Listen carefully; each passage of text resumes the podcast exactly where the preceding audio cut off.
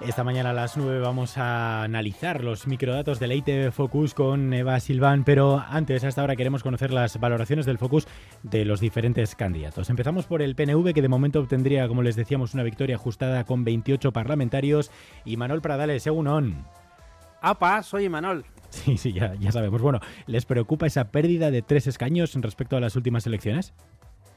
Yo diría que para nada. Una victoria siempre tiene que ser motivo de celebración, como aprendí en mis tiempos de bogador con la sotera de Santurchi. Hmm, ¿No les preocupa tener a EH Bildu a tan solo dos escaños? Precisamente a eso me refería. Si por algo las traineras no llevan espejos retrovisores, es porque hay que centrarse en mirar hacia adelante y no dejar de remar hasta conseguir el objetivo. Por tanto, satisfechos de momento, pues completamente, porque esto solo puede mejorar. Bueno, vamos a preguntarle entonces a quién viene inmediatamente detrás. Pello Chandiano, liderando esa subida de 21 a 26 parlamentarios. Según el señor Chandiano. Eh, bueno, eh, me hace gracia escuchar a Imanol porque nada más peligroso que celebrar antes de tiempo. Y creo que ahora mismo los motivos de celebración los tenemos realmente en la izquierda, a ver, chale. Lo cierto es que, a pesar de esa subida que, que está claro, la pregunta es con quién van a pactar. Para llegar al Endacaricha parece que no hay pactos que puedan hacer esas sumas. Ay, ay, eso, eso digo yo, Pello, ¿con quién vais a pactar?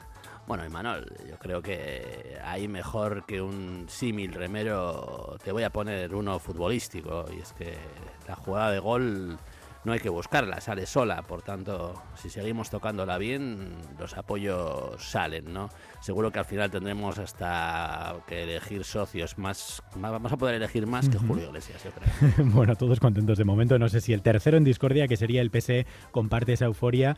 Eneco Andueza, Egunon. Super egunon, ¿no? Porque yo personalmente me veo del Endacari ahora mismo.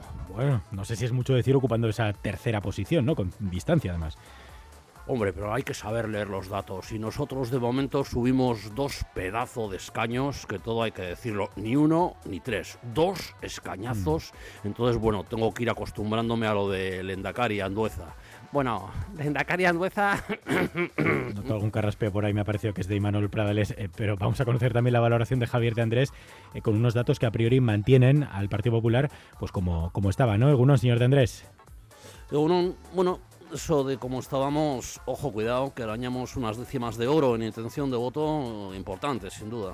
Una intención de voto que por el momento les dejaría fuera de, de- de coaliciones de, de gobierno, desde luego.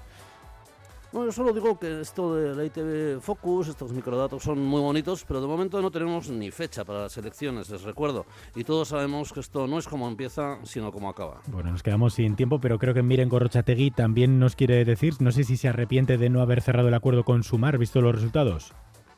Egunon, yo voy a ser breve. La culpa de todo la tiene Alba García. Pero bueno, si no quieren unidad, ellos y ellas se lo pierden. Pues hasta aquí la llamada perdida. La llamada perdida con Humberto Gutiérrez.